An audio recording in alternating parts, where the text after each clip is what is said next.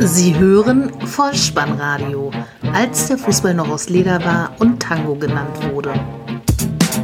Herzlich willkommen und hallo zum Vollspannradio, der Podcast unter dem Motto, als der Fußball noch aus Leder war und Tango genannt wurde.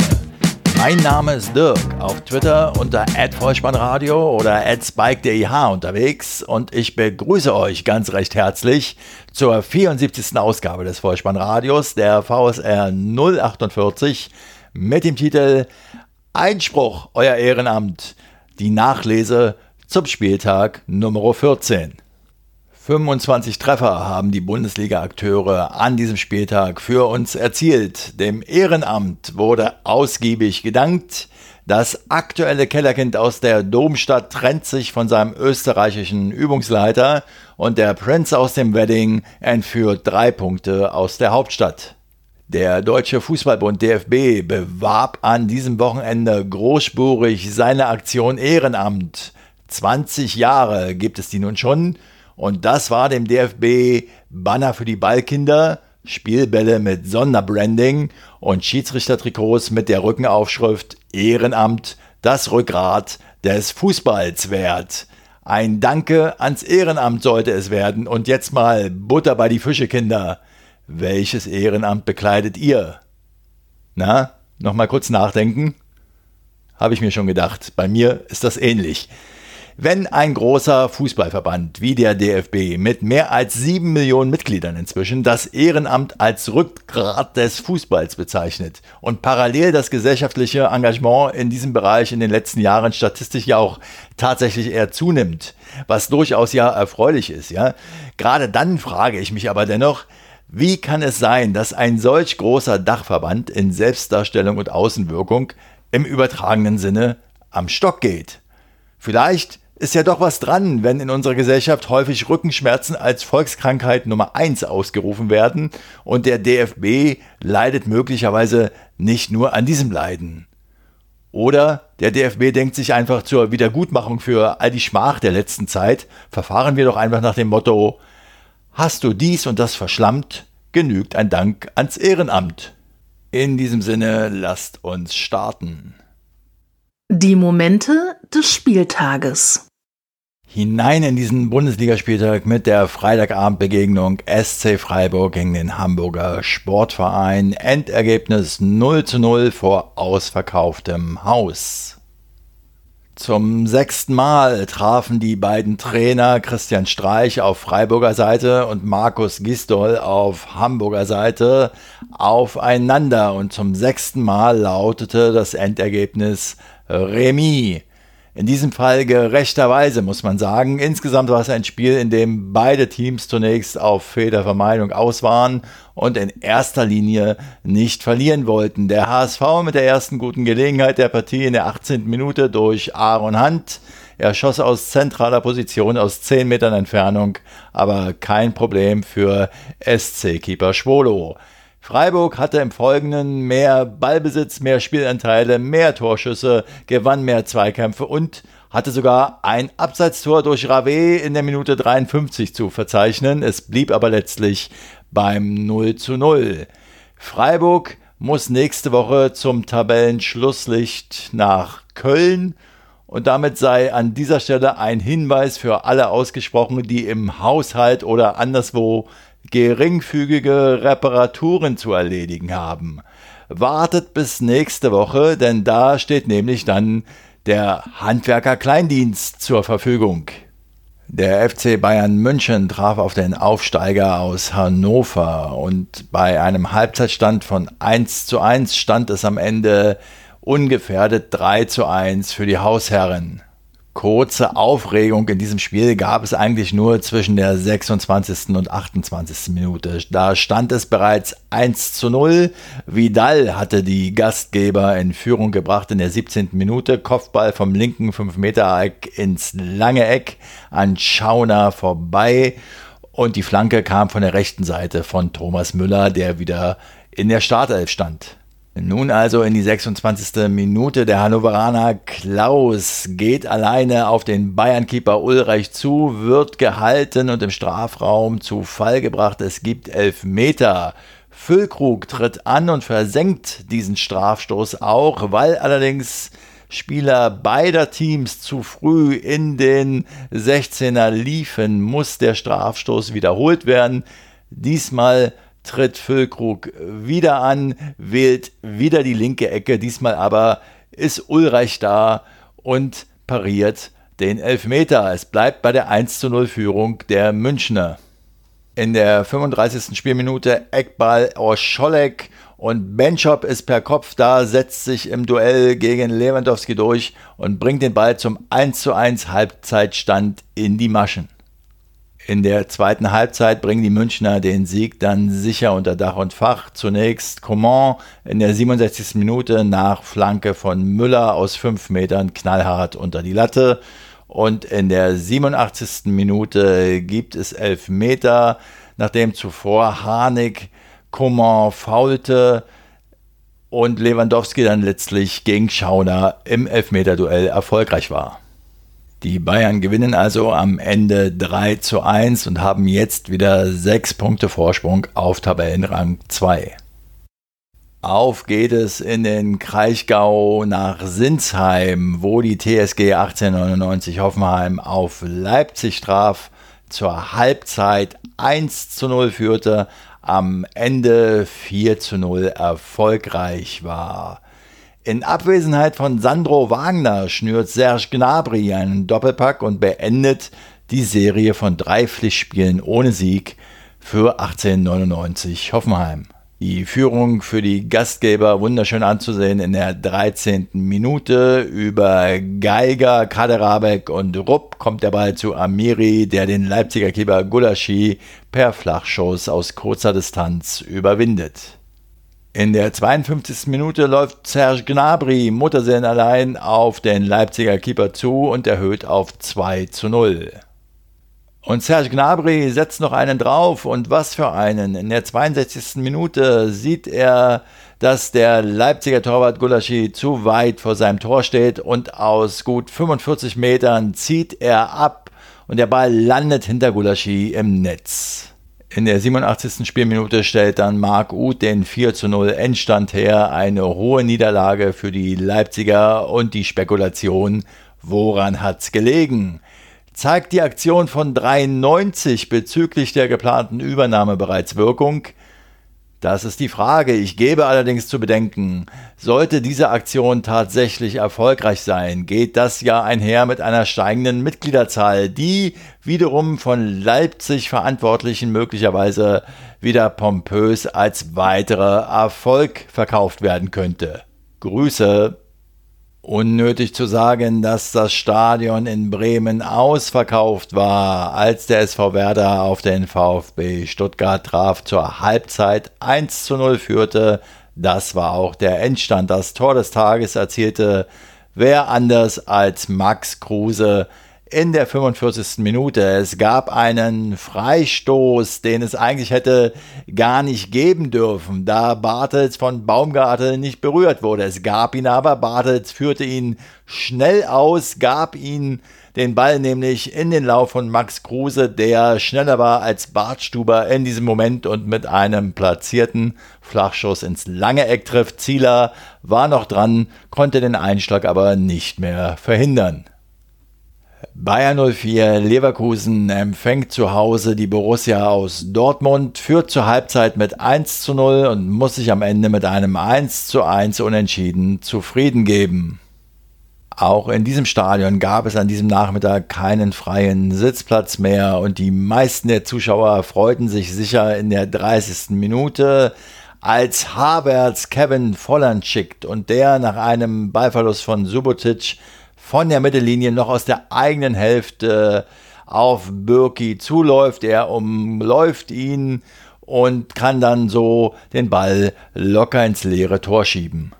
1 zu 0 für die Hausherren. Die 73. Minute bringt dann den Ausgleich für die Dortmunder. Über Guerrero kommt der Ball zur Schürle, der den Ball ins Zentrum passt. Dort steht Jarmolenko, legt sich den Ball auf den rechten Fuß und der Ball landet im rechten unteren Toreck 1 zu 1 der Endstand. Mit diesem Ergebnis scheint der Trainerstuhl in Dortmund wieder etwas sicherer zu stehen. Michael Susi Zorg sagte nach dem Spiel jedenfalls, dass Dortmund mit Peter Bosch den Turnaround schaffen will. Borussia Dortmund, so viel muss man sagen, ist seit sechs Spielen in Folge ohne Sieg und Bayern 04 Leverkusen seit zehn Pflichtspielen ungeschlagen. Und da wir gerade bei den Pillendrehern sind, mir ist dieser Tage ein Ausspruch von Wolfgang Neuss zu Ohren gekommen. Der soll nämlich über Lord Knut gesagt haben, dass dieser bei einer Apothekertagung für die Wiedervereinigung der Spalttablette eingetreten ist. Wer von euch bei den Namen Wolfgang Neuss und Lord Knut nur Fragezeichen auf der Stirn haben sollte, der recherchiert das einfach mal oder hört frühere Episoden vom Sprechfunk mit Jürgen Kuttner. Dort könnt ihr übrigens auch erfahren, wer Himpelchen und Pimpelchen waren. Was hat das alles denn noch mit Fußball zu tun, fragt ihr jetzt. Ich sage euch gar nichts, aber ich hatte nur keine Lust, gerade über Rudi Völler und Jörg von Torra zu sprechen.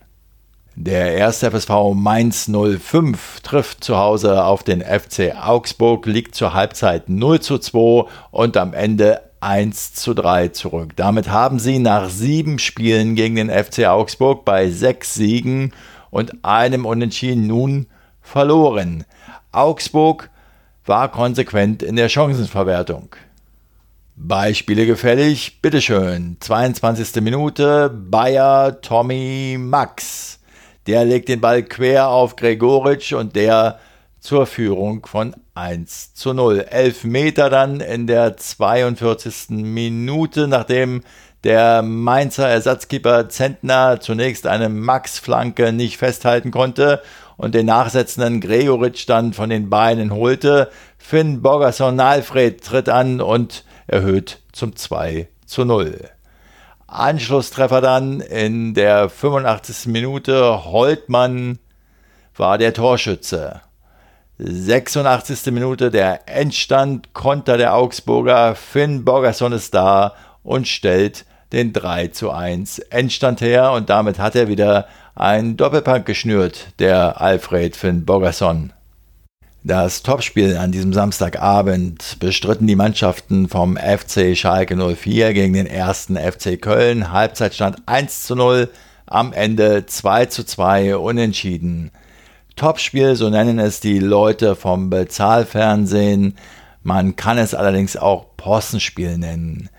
Possenspiel um den Kölner Trainer oder jetzt muss man ja leider sagen Ex-Trainer Peter Stöger. Was da während des Spiels, nach dem Spiel und selbst noch am Sonntagmorgen und Vormittag um die Spekulationen zur Trainerentlassung von Stöger abgelaufen ist, das zeigt aus meiner Sicht schon die gesamte hässliche Fratze des Profifußballs.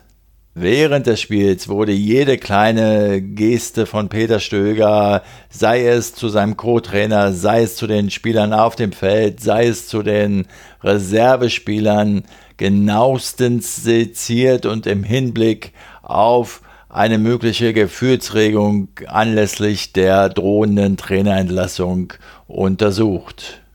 Nach dem Spiel verabschiedete sich Peter Stöger dann, so schien es zu diesem Zeitpunkt schon, von den Fans und von seinen Mitspielern. Er zog seinen Hut, musste sich anschließend auch noch einem TV-Interview stellen, in dem er sagte, dass bald eine Entscheidung getroffen werden würde. Die Spatzen pfiffen es von den Dächern und in der Nachberichterstattung wurde schon munter über die Nachfolgeregelung diskutiert.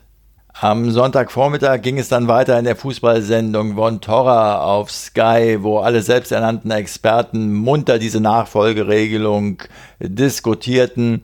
Auf eine anstehende Pressekonferenz des 1. FC Köln gegen 12 Uhr hinwiesen, wo dann der Nachfolger genannt werden sollte. Offiziell war zu diesem Zeitpunkt Peter Stöger jedoch noch im Amt.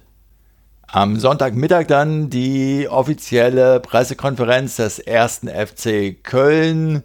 Peter Stöger ist nicht mehr Trainer des ersten FC Köln, wurde dort bekannt gegeben. Als Interimstrainer steht der bisherige U19-Coach Stefan Rudenbeck bereit, der vom ehemaligen Profi Kevin McKenna unterstützt werden soll. FC-Präsident Werner Spinner sagte dazu, Zitat, wir sind in der Verantwortung, alles zu versuchen, um den Klassenerhalt doch noch zu erreichen. Deshalb halten wir es in der aktuellen Situation für unabdingbar, auf der Trainerposition ein Signal zu setzen, auch wenn uns diese Entscheidung sehr schwer fällt und wehtut. Zitat Ende. Der entlassene Trainer Peter Stöger sagte dazu, die Entscheidung sei bereits vor der Partie auf Schalke gefallen. Es ist im Sinne des Clubs und vor allem der Mannschaft, dass jetzt eine Entscheidung getroffen wurde und Klarheit herrscht als wenn das alles nicht schon merkwürdig genug ist, so ist dann auch noch verlautbart worden, dass nach dem Spiel bereits Kurznachrichten auf die Mobiltelefone der Spieler und Mitarbeiter verschickt worden seien, die eben die Trainertrennung bereits zum Inhalt hatten.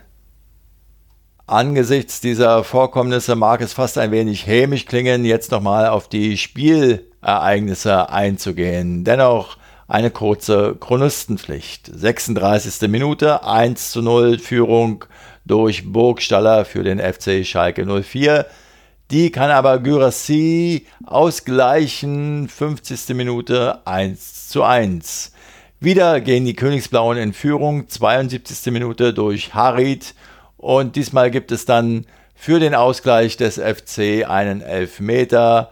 Gyrassi hat inzwischen so viel Selbstvertrauen getankt, dass er die Verantwortung übernimmt und scharf rechts unten ins Eck einschiebt. Der FC holt damit den dritten Punkt erst in dieser Saison. Sie haben jetzt neun Punkte Rückstand auf den Relegationsplatz 16, auf dem derzeit der SC Freiburg steht und nächste Woche kommt es in der Domstadt zum Duell gegen den SC Freiburg. Die erste Sonntagsbegegnung dieses Spieltages lautete Hertha BSC gegen Eintracht Frankfurt. Halbzeitstand 1 zu 1, am Ende ein 2 zu 1 Auswärtserfolg für die Hessen. Freddy Bobic war im Vorfeld des Spiels im Immer Hertha Podcast zu Gast und dort sagte er im Gespräch mit Uwe Bremer von der Berliner Morgenpost, dass Hertha der Eintracht noch um einiges voraus sei.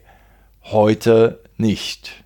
Hertha legte los wie die Feuerwehr in den ersten 15 bis 20 Minuten wirklich überzeugend, machte auch das Tor durch Selke in der 15. Minute, die 1 zu 0 Führung. Es hätte aber, ich sag mal so, bis zur 18. Minute durchaus schon 2 oder sogar 3 zu 0 stehen können für die Berliner.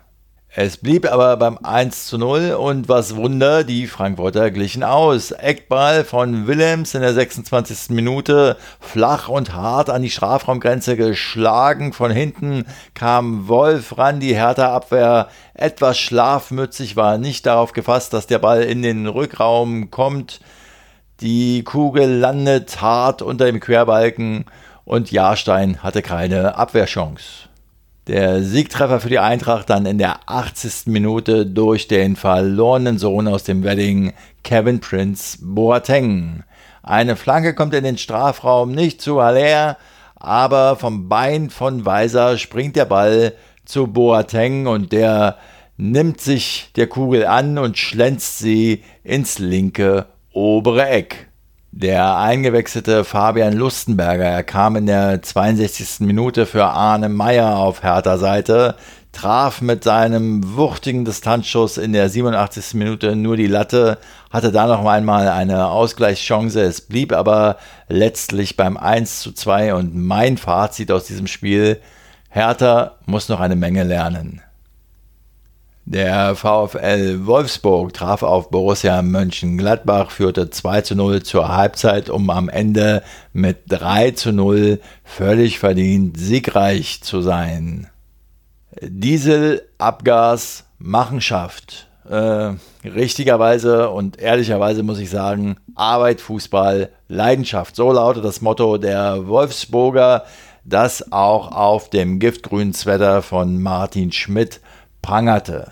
Eine große Leistung von Martin Schmidt ist es wohl, Mali und die Davi gemeinsam spielen zu lassen und die auch noch im Trio mit Gomez gemeinsam zum Erfolg zu bringen. So geschehen das erste Mal in der vierten Minute. Gomez halb rechts im Strafraum spielt den Ball scharf nach innen ins Zentrum. Da ist Mali, der aus 12 Metern halblinker Position mit der Innenseite vollstreckt. 25. Minute. Kombination zwischen Didavi und Mali. Der schippt das Leder wiederum in den Lauf von Didavi und mit der ersten Ballberührung aus sechs Metern am herauseilenden Sommer vorbei. 2 zu 0 für die Wolfsburger der Halbzeitstand. Den 3 zu 0 Endstand in der 71. Minute stellt dann mit einem weiteren Traumtor, einem Schuss aus 22 Metern, Güla Vogie her.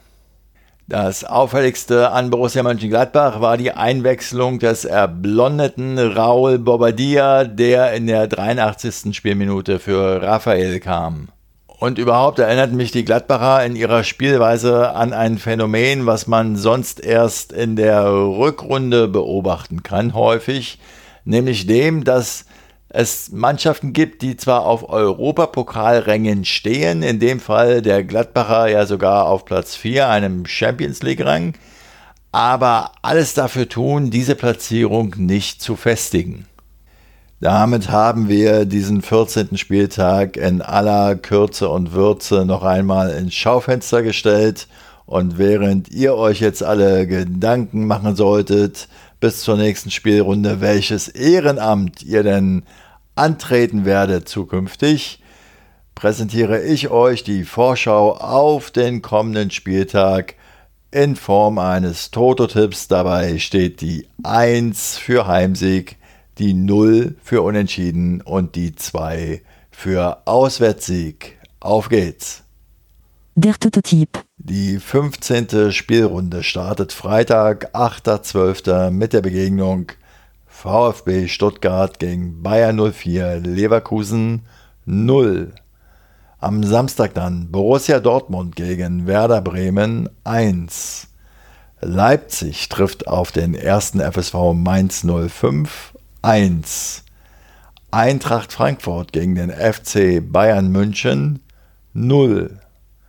Der Hamburger SV gegen den VfL Wolfsburg 2. Borussia Mönchengladbach gegen Schalke 04 1. Der erste FC Köln trifft auf den SC Freiburg 1.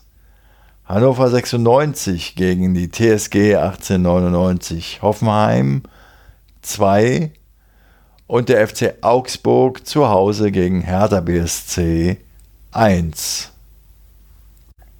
Zum Abschluss möchte ich euch noch einen Veranstaltungstipp in Berlin mit auf den Weg geben, der Podcast und Fußballfreunden gleichermaßen hilfreich und nützlich sein kann.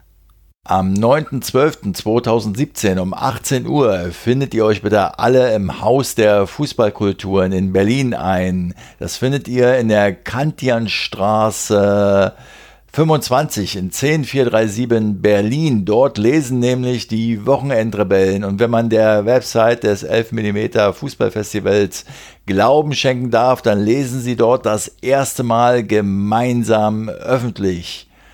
Mirko und JJ aus ihrem Buch Wir Wochenendrebellen. Das wird mit Sicherheit großartig. Ich habe ja dieses Buch als Geschenk vor einiger Zeit schon äh, gekauft und sofort verschenkt, habe also noch keinen Rücklauf. Gebe mich, bis ich diesen Rücklauf habe, mit den Podcasts Radiorebellen zufrieden. Geht also dorthin, wenn ihr die beiden mal live erleben möchtet und nehmt aber vorher mal Kontakt mit dem Veranstaltungsort auf, um die Reservierungssituation zu erfragen, nicht, dass ihr da vor ausverkauften Hallen stehen werdet. Damit sind wir am Ende angelangt. Alle Kontaktmöglichkeiten des Vollspannradios findet ihr auf der Website bolzen und Folgt mir auf Twitter unter @vollspannradio und abonniert diesen Podcast in jedem Fall, denn so verpasst ihr keine weitere Episode. Ich bedanke mich bei euch für eure Zeit, für euer Vertrauen in diesen Podcast und verabschiede mich auch in dieser Episode wieder mit dem Hinweis für den Fall, dass ihr die Kugel mal wieder im Netz unterbringen wollt. Kopf, Innenseite, Außenriss und Hacke. Nein, nur mit dem Vollspann geht er rein. Vielen Dank. Ciao. Sie hörten Vollspannradio. Vollspannradio. Vollspannradio. Vollspannradio. Vollspannradio. Vollspannradio.